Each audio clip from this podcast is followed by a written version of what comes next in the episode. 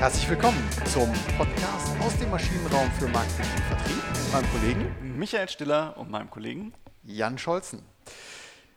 Ja, in der heutigen Folge ähm, widmen wir uns mal etwas komplett Neuem, einem Thema, was wir bislang sträflich vernachlässigt haben. Böser, böser Maschinenraum. Ja, ein Bauteil, was bislang im Dunkeln lag. Aber wir haben es gefunden. das Bauteil ist äh, ziemlich zentral ähm, und es heißt Marke. Ganz genau, Marke. Und äh, der Titel unserer heutigen Folge, der heißt Die Marke macht den Unterschied, oder? Ja, macht sie, macht sie den Unterschied? Ähm, vielleicht müssen wir uns erstmal darüber unterhalten, was ist denn überhaupt die Marke? Ganz genau.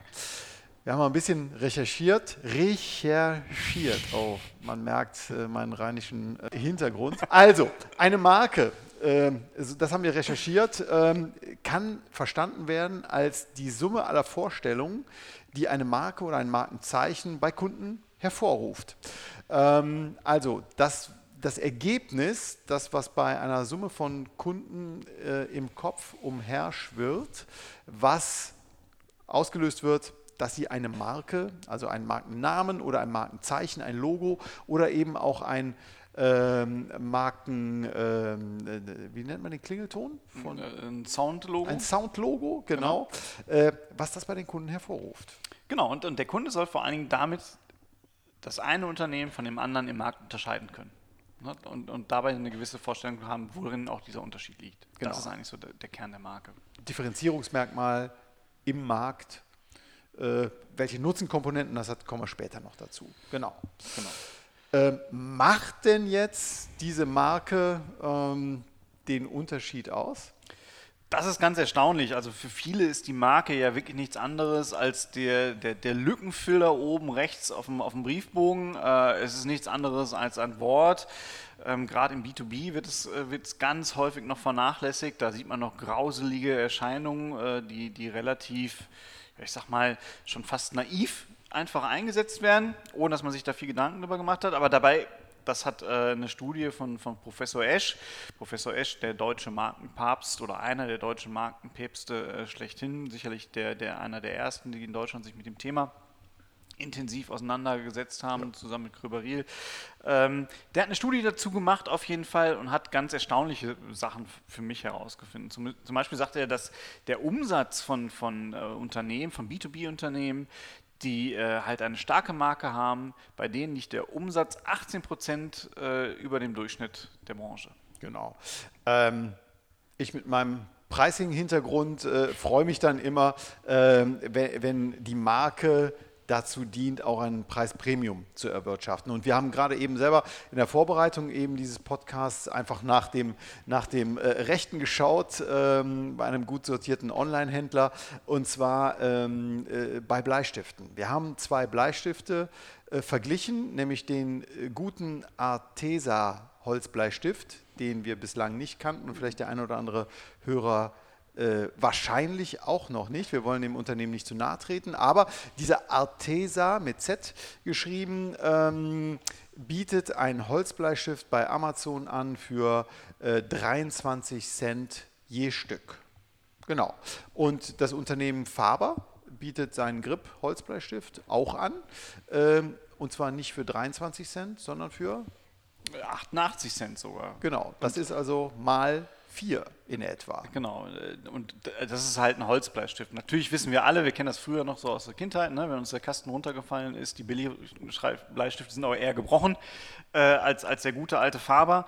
Aber Faber-Castell schafft es einfach in einem sehr vergleichbaren Segment. Das, das Nutzenversprechen ist ziemlich gleich. Äh, man bringt halt äh, Kohlenstoff äh, auf, auf ein weißes Blatt Papier. ähm, schafft es halt einfach ein Preispremium zu erwirtschaften, das schon seit langer Zeit. Und es kennt ja auch jemand. Also jeder kennt ja diesen Schriftzug Faber-Castell aus seiner, aus seiner Kindheit. Genau, und das ist, ein, ist ein, ein, Klassiker, ist natürlich auch vertrieblich, äh, hat eine hohe, einen hohen Distributionsgrad, also ist überall zu finden. Ähm, genau, also wir hatten ein Vorteil. Eine Marke zahlt sich monetär aus. Du hast es aus der B2B-Studie, die äh, zitiert, ähm, hier in dieser äh, Überblicksstudie 18 Prozent über dem Marktdurchschnitt. Preispremium hier am Beispiel Holzbleistifte 400 Prozent in etwa. Ja. Das Unternehmensergebnis, also auch der, der Gewinn, ähm, ist in dieser Metastudie, schneidet gut, deutlich besser ab als der Schnitt. Ähm, und es gibt aber natürlich auch noch nicht nur jetzt harte Finanzkennzahlen, die positiv korreliert sind mit einer starken Marke, sondern auch sowas wie, äh, man nennt es glaube ich neudeutsch Employer Branding.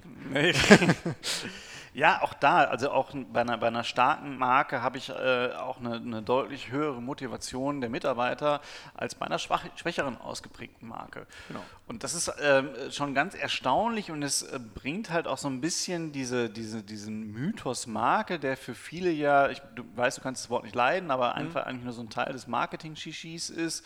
Äh, es ist so, irgendjemand denkt sich sowas aus und es ist einfach nur ein Symbol.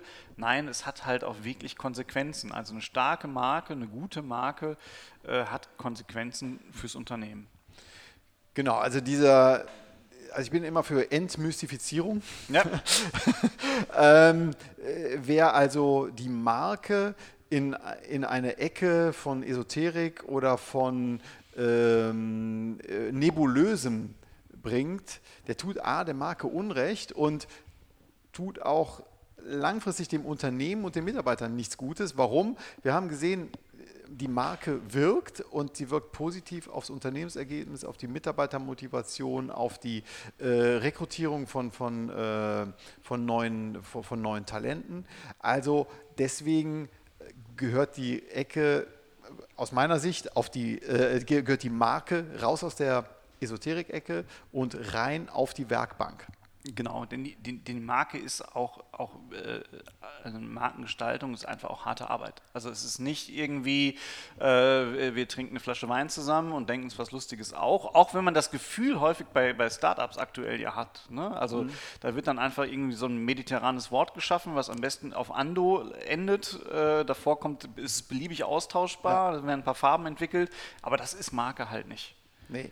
Äh, um eine Sache vor, vorwegzunehmen, äh, zentral, also ein, ein, ein, kleines, ein zentraler Kern von erfolgreicher Marke ist, dass eben die Erfahrung, erst die Erfahrung gemacht wird und die, die gute Erfahrung mit dem Produkt, mit der Leistung, dass die eben konnotiert wird, äh, verbunden wird äh, mit einer starken Marke. Also gelernte Erfahrung, die ähm, bilden am Ende des Tages eine, eine stabile Marke.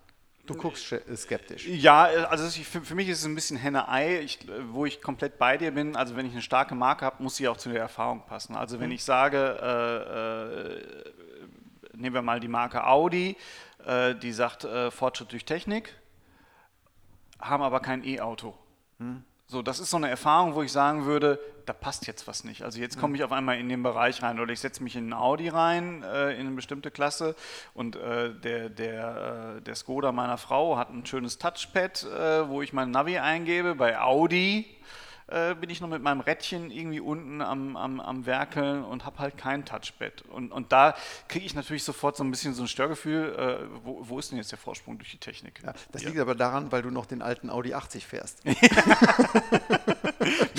Feinstaub, mit purem Feinstaub. genau. Aber das ja. sind äh, sicherlich so, so, Punkte jetzt. Äh, wir kommen aber schon der, der Sache näher. Also was, was, was macht denn eigentlich so eine Marke aus? Äh, ne? Genau. Ähm, die Frage ist, welche Elemente, aus meiner Sicht, ne, äh, wenn es eine mhm. harte Arbeit ist, welche Elemente muss denn eine Marke enthalten? Und da bietet sich, du hast eben hier Professor Esch ähm, äh, zitiert oder, oder angeführt, er hat so einen ähm, Markenrat entwickelt. Es gibt auch viele andere Sachen. Es gibt äh, viele andere brauchbare Konzepte auch, Markenpyramiden, äh, Markenmatrizen. Ähm, die wollen wir gar nicht hier ähm, alle im Einzelnen durchgehen. Das haben wir schon getan, sozusagen als Service für die Hörer, äh, weil der Kern aller dieser Konzepte, der lässt sich zusammenfügen dass man eben eine Markenidentität braucht. Und die Markenidentität, die ergibt sich aus bestimmten Faktoren. So kann man es sagen. Ich glaube, äh, was da immer eine Rolle spielt, ist äh, zum einen, wird diese Markenidentität immer aus, aus bestimmten Elementen gebildet, die aus dem Unternehmen herauskommen. Mhm. Also mal so der, ganz klassisch gesehen so ein bisschen der Resource-Based View. Was können wir eigentlich? Wie sind wir so?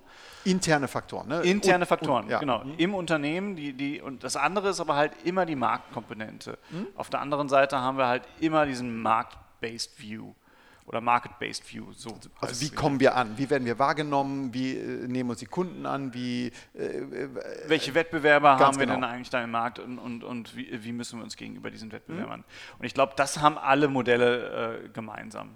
Okay. Ne, ja. Das, äh, und äh, da stellen sich dann halt, ich glaube, der, der, der Nukleus muss aber halt immer aus dem Unternehmen herauskommen. Also da ist sicherlich immer die Frage nach der, über, über welche Eigenschaften soll denn eigentlich unsere Marke verfügen? Beziehungsweise über welche Eigenschaften verfügen wir eigentlich als Unternehmen?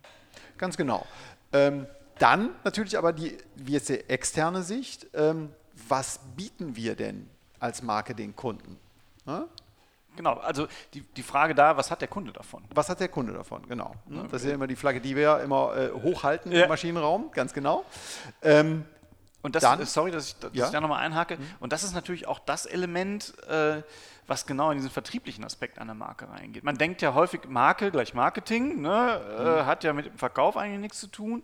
Aber sobald ich mir überlege, wenn ich eine Marke so aufbaue, dass der Kunde was davon hat, dann bin ich ja schon direkt in, auch in der, in, der, in, der, in der klaren Vertriebsarbeit. Genau. Dann habe ich natürlich schon so Positionierungsaspekte. Also wie ist die Marke dann tatsächlich?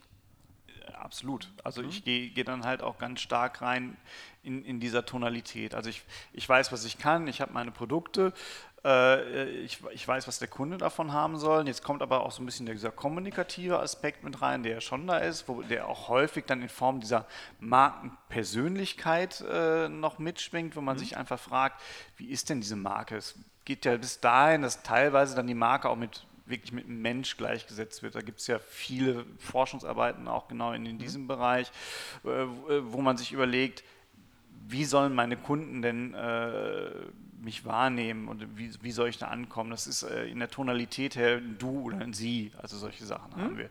Sind wir eher flapsig oder sind wir eher sehr strikt? Äh, sind wir nüchtern oder sind wir locker? Okay. Äh, das sind alles äh, Aspekte der Tonalität, die sich natürlich nachher in der Kommunikation wiederfinden müssen. Mhm. Und das leitet dann, dann über zum Markenbild. Ne? So, so wird es hier nach, äh, nach, nach Esch auch äh, in dem Markenrat aufgeführt, wenn wir es hier so zitieren dürfen. Wie tritt die Marke auf? Das folgt ja daraus. Ne? Genau. Welche Signale setzen wir in den Markt? Genau, und diese Signale, das, das ist zum, kann zum einen der, der Name sein, äh, als, als äh, reine Wortmarke. Es kann aber halt auch eine Wort, sogenannte Wortbildmarke sein. Äh, wenn ich mir zum Beispiel Telekom anschaue, die haben lange Zeit ja nicht nur das, das rote T gehabt, sondern wirklich den, den Schriftzug Telekom. Das ist dann ganz klassisch eine Wortmarke, die mhm. ich ausgestalte. Ähm, wenn ich mir zum Beispiel Aldi anschaue, äh, die ihr Symbol haben in dem Dreieck, mit dem Rahmen, das ist ganz klar eine Wortbildmarke, die da geschaffen mhm. wurde. Genau, und Telekom hat es ja mit dem, mit dem äh, wie hieß es nochmal, das Audiosignal? Das äh, Soundlogo. Das Soundlogo, Soundlogo. Genau, ne? genau äh, das relativ früh ähm, mit, mit reingebracht, sodass jeder weiß, wenn diese vier, fünf Töne kommen, äh, dass die Telekom gemeint ist. Genau. So, Micha, wir sind zu theoretisch unterwegs. Das äh, geht mir gerade durch den Kopf. Wie, hier muss mehr äh, Butter bei die Fische. Das heißt, äh, Markenidentität, wie kommt die Marke an, was bietet die Marke? Hier braucht man ein gutes Beispiel. Ähm, wir haben eins gefunden. Ja, komm, dann hau du es auch raus. Ja, Rügenwalder Mühle. Die Rügenwalder Mühle ähm, gibt es schon seit Jahrzehnten. Ähm, ich hatte das große Vergnügen, die Teewurst. Äh, Sie zu gründen, oder? Äh, nein, äh, nicht, aber vielleicht war ich doch einer, zumindest in meiner äh, moppeligen Phase mit zwischen sieben und acht Jahren war ich in den, in den 70ern da bekam ich relativ viel von dieser guten Rügenwalder Teewurst. Es gibt viele andere gute Marken, auch von Zimbo und so weiter. ähm, aber wir wollen jetzt mal äh, hier uns an dem Beispiel Rügenwalder Mühle äh, entlang hangeln. Und da haben die das damals sehr konsequent äh, gemacht, äh, schon begonnen, auch mit den Markenattributen, nämlich einfach mit, mit bester Qualität, mit traditioneller Zubereitung und äh, einfach dieses handwerklich ähm, traditionelle ja, Metzgerhandwerk äh, gut transportiert. Ja, das ist ja auch ein, ein, ganz wichtiger Aspekt zu sagen und da sind wir halt auch in so einem Bereich der Fokussierung. Ne? Es gibt halt weniger, man könnte ja auch alles sein. Es war ja äh, Rügenwalder Müde, würde ich sagen, kam so vielleicht so ein bisschen nach Beefy, aber wo halt auch irgendwie mal so die Kauwurst äh, oder, oder das Kaufleisch irgendwie in so eine hippe Ecke, äh, in so eine lustige, Zimbo war ja auch so eine Marke, die äh, mit so Retro-Motiven geworben hat und Rügenwalder Mühle hat da ganz klar gesagt, das ist nicht das, was was wir können, sondern mhm. unsere, unsere Kompetenz oder die, die Kerneigenschaften unserer Produkte und das natürlich, was die Marke dann letztlich auch sein soll. Das sind ja gute Tradition, genau. Brauchtum, genau. mhm. Qualität. Genau, natürlich, bodenständig, das sind so Attribute, äh, was die, was die dass die Markentonalität ähm, kennzeichnet. Ähm, vielleicht auch so was wie ein bisschen wie Heimat, Geborgenheit, also so ein bisschen äh, Retro-Sachen, ähm, aber äh, sie sind damit, sie waren damit erfolgreich. Und der Clou kommt jetzt gleich noch, äh, aber vielleicht, wir machen das, äh, die Markenidentität noch komplett, indem wir das ähm, hier mit dem würzigen Geschmack, aber auch, sie scheuen sich nicht vor, vor, ähm, vor Kontrollen, vor Zertifizierung, also wenn man auf ihre Website ja, geht. aber du bist mir jetzt einen Schritt zu schnell. Ja? Also wir haben ja gerade erstmal so die Eigenschaften gehabt, jetzt kommt ja der Punkt äh, in, in der Markendefinition, was hat der Kunde davon? Du hast es gerade so ein bisschen angerissen, ne? also wir hatten jetzt diese gute Qualität, diese traditionelle Herstellungsweise und jetzt kommt der, der Punkt und das, ne, da, äh, gut, du, du, konnotierst das irgendwie mit Pummeligkeit auch noch, aber grundsätzlich ist ja diese Geborgenheit, ne? es ist beständig. Das, mhm. das haben die ja mittransportiert. Und das ist ja das, wo die sagen, was hat der Kunde davon, wenn er, wenn er Rügenwalder Mühle Fleischwaren isst oder Wurstwaren isst. Ne, ähm genau, ich hatte genügend Fett in diesem harten Winter 77, 78 oder war es 79, ich weiß es nicht mehr. Äh, Mir war nicht kalt. Also für dich auch noch Wärme, ne, passt ja gut zur Geborgenheit, aber auch gleichzeitig noch dieser konsequent gleiche und gute Geschmack. Ja, genau. Ne, es ist keine Experimente, es gibt dann halt auch noch so ein bisschen Sicherheit. Also da ist auch ganz klar in der Marke nochmal verankert worden, was hat der Kunde jetzt davon? Genau. Und das haben sie gut geschafft. Und jetzt vielleicht doch nochmal, um ein bisschen weiter zu gehen, äh, sie haben das wirklich sehr gut geschafft, ähm, das umzusetzen in die, in die heutige Zeit. Äh, Rügenwalder Mühle hat heute, macht heute 40 Prozent seines Umsatzes mit veganen oder vegetarischen Produkten. Ja. Ne? Also das ist schon eine Riesenleistung. Also Sie können mit, mit großen amerikanischen Unternehmen wie Beyond Meat oder so äh, so etwas äh, locker mithalten und haben das sehr, sehr gut auch von der Marke her geschafft, ohne sich zu verbiegen. Wir kommen gleich noch auf ein paar Negativbeispiele aus unserer persönlichen Sicht, aber Rügenwalder, die haben das gut gemacht. Genau, ähm, sicherlich deswegen, weil sie halt diese, die, diese Markenwerte und mit in die Produktentwicklung mit einfließen lassen haben. Also man auch da in der, in der Positionierung, beziehungsweise äh, haben die ihre Positionierung einfach nicht verändert. Sie haben trotzdem noch auf dieses Geborgenheitsgefühl gesetzt. Mhm. Äh, wobei viele ja dieses vegane Essen mehr in so eine Hipster-Ecke reinschieben. Ähm, wir, wir, wir, sind häufig äh, in, in so einem Special Food Bereich und, und da, da, hat Rügenwalder Mühle halt ganz klar gesagt, ne, brauchen wir nicht, sondern wir bleiben mhm. weiter bei dem traditionellen und auch in der Tonalität. Also wenn, wenn ich überlegt, wie ist unsere Marke denn eigentlich? Auch da bleiben sie halt bei dem traditionellen, bei dem geselligen. Da sitzt halt derjenige, der eine Rügenwalder Teewurst isst und die pommersche Leberwurst isst, der sitzt halt auch noch neben demjenigen, der auch die, die, die vegane Mortadella. Ganz genau. Und es ist nicht Berlin-Mitte. Es ist nicht genau. irgendwie äh, ein Hipster-Ding, sondern es ist ein ganz normal, ich sag mal im positiven Sinne, biedere äh, Produkte. Und das haben sie äh, aus meiner Sicht wirklich vorbildlich äh, geschafft, von der Markenführung her, ähm, das so äh, weiterzuentwickeln. Ähm, genau. Wir wollen aber nicht zu, äh, ähm, zu weit in die, in die Zukunft schauen weil wir ähm, das Thema auch nochmal, wie man es denn welche, welches Handwerkszeug denn noch dazugehört, dann das auch in der nächsten Folge machen. Ähm, aber nochmal in der Zusammenfassung, ähm, die Marke macht den Unterschied. Wir würden beide sagen, ja, ja. nicht mit einem Fragezeichen, sondern klar mit genau. einem Ausrufezeichen.